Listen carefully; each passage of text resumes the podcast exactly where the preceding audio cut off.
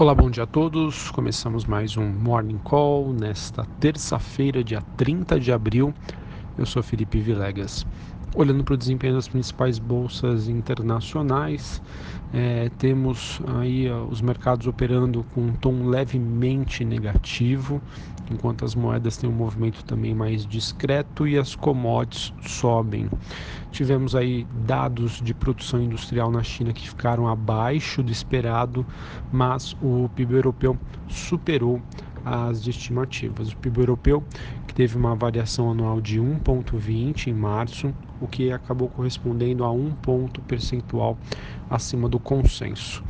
Bom, as principais bolsas na Europa, apesar disso, seguem a maioria delas no negativo, com Londres, é, Frankfurt na Alemanha e a bolsa francesa CAC 40 caindo em torno de 0,2%.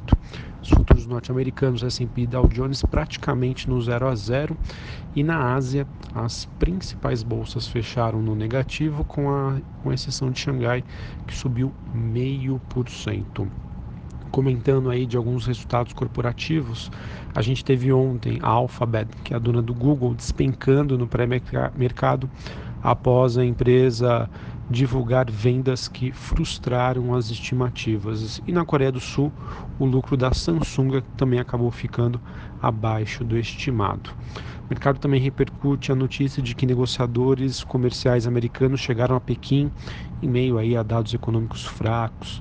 É, no caso, o PMI de manufaturas, que foi divulgado ontem à noite, caiu para 50,1, ante uma estimativa de 50,5. É, em relação às commodities, para a gente finalizar aqui a parte internacional, temos o petróleo tendo a segunda alta seguida, com o sinal de que a Arábia Saudita e membros da OPEP estariam prontos para estender os cortes de oferta. Esse movimento acontece mediante uma notícia da semana passada em que Donald Trump sinalizou que gostaria de ver o preço da commodity mais baixo porém agora ela apresenta uma recuperação mediante a esse posicionamento da Arábia Saudita. Tanto o petróleo negociado em Nova York quanto negociado em Londres, o WTI e o Brent, respectivamente, sobem mais de 1%.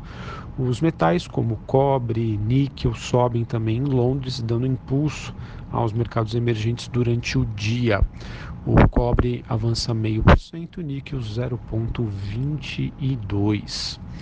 Bom, o mercado hoje opera então já na, nesse clima de véspera de feriado, uh, levando em consideração que amanhã, 1 de maio, dia do trabalhador, porém o mercado americano ficará aberto e a gente vai contar aí com a decisão do FONC, que é o Comitê de Política Monetária dos Estados Unidos, e também a fala do seu presidente, o Jeremy Powell. Dado a importância, dado a relevância, é sempre importante aqui reiterar que o mercado pode então é, ter uma postura mais conservadora. Bom, indo aqui para a agenda do dia, aqui no Brasil segue carregada, muitos indicadores. Às 9 horas da manhã a gente tem taxa de desemprego nacional, também dados de fabricação às 10h30, resultado primário do setor público, resultado nominal e o coeficiente relação dívida-PIB. Já nos Estados Unidos, às 10h45, PMI de Chicago e às 11 horas, uh, o indicador de confiança do consumidor. O Banco Central mantém aí a sua atuação com oferta de até 5.050 contratos swap para rolagem né, da próxima quinta-feira. Bom, sobre o noticiário político, temos aí Rodrigo Maia, através do seu Twitter, ontem à noite, mantendo a defesa da reforma da Previdência e, segundo uh, o deputado, presidente do Congresso, o mesmo prometeu trabalhar para a aprovação na Câmara ainda no primeiro trimestre, no, perdão, no primeiro semestre, o que pode aliviar alguns receios no mercado de atrasos maiores na proposta.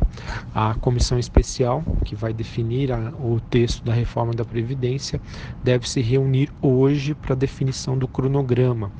É, e de acordo aí com o presidente do colegiado, Rogério Marinho, é, a expectativa é que todas as audiências sejam realizadas em até 10 sessões. Né?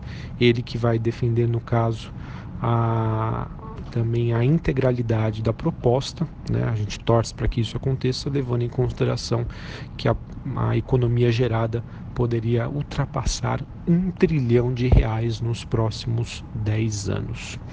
Também tivemos o presidente da República e o presidente da Câmara de acordo aí com Paulo Guedes, construindo um clima bastante favorável, né, com o objetivo aí de resolver o problema fiscal do Brasil.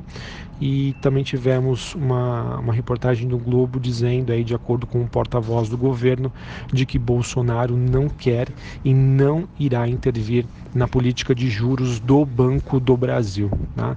Essa frase acabou pegando muito mal ontem, fez com que o Banco do Brasil passasse de uma alta de 2% para uma queda de 2% após um discurso aí do presidente em um evento dizendo aí que ele irá, iria batalhar ou gostaria de ver aí uns juros mais baixinhos. Alguns defendem e dizem que isso acabou sendo mal interpretado, já que foi num tom de brincadeira. Bom, além disso, para a gente finalizar a parte política, temos aí uma reportagem do Estado dizendo que Paulo Guedes já aceitaria dar aos estados cerca de 20% das receitas advindas é, do, do leilão aí de sobras do pré-sal. Porém, caso aconteça um avanço na reforma da Previdência. Para a gente finalizar aqui, vamos falar aí sobre o noticiário corporativo, que teve, acho que deve repercutir mais hoje, deve ter aí o seu principal destaque, a Magazine Luiza, que confirmou a aquisição da Netshoes.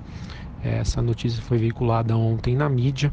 A Magazine Luiza que ofertou aí fez uma oferta de 62 milhões de dólares, ou seja, 2 dólares por ação da Netshoes.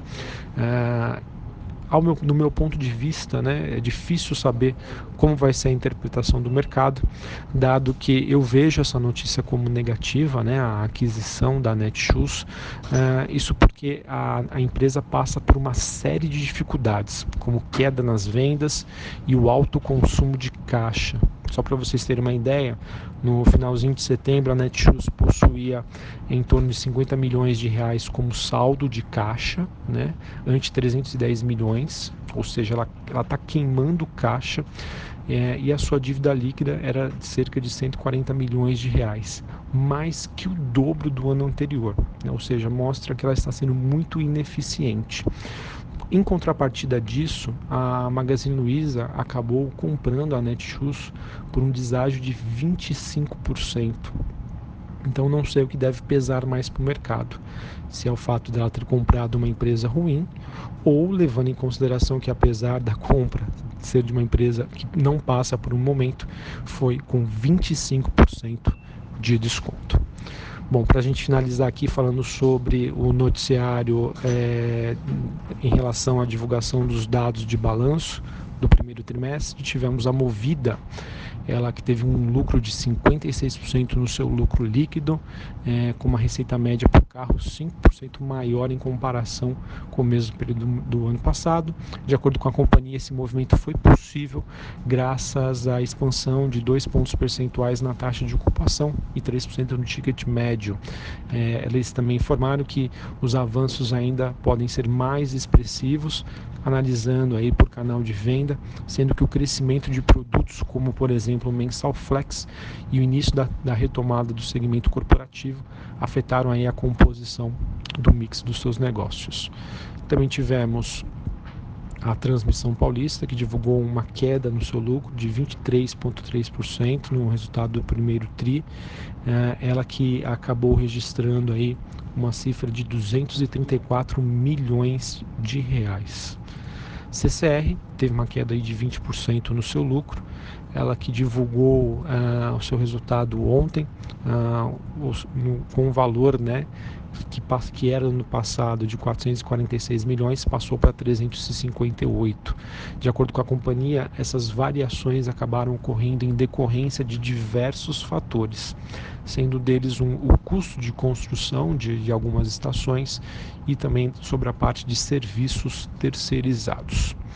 A Multiplan também divulgou uh, o seu resultado uh, com um lucro líquido é, de 102,9 milhões de reais, sendo impulsionado por um aumento de 5,4% na receita líquida.